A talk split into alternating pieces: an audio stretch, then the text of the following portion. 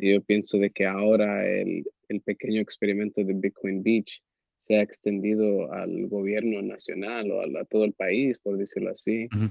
Y a- ahora el, el experimento es un poco más grande porque ya es, ya es, ya no es solamente en una playa, sino que en todas las playas del, del país Ujú. y en Sí. todo el país en general. Y de ahí vamos a ver si, por, lo, por decirlo así, lo que era Bitcoin Beach para El Salvador, ahora El Salvador es para el mundo, porque ahora vamos a ver cómo, cómo exactamente va a funcionar un gobierno y la población y todo para ver cómo es de que otros países lo, lo elijan y también de ahí podamos ver si es algo que el, mundo entero lo, lo va a usar.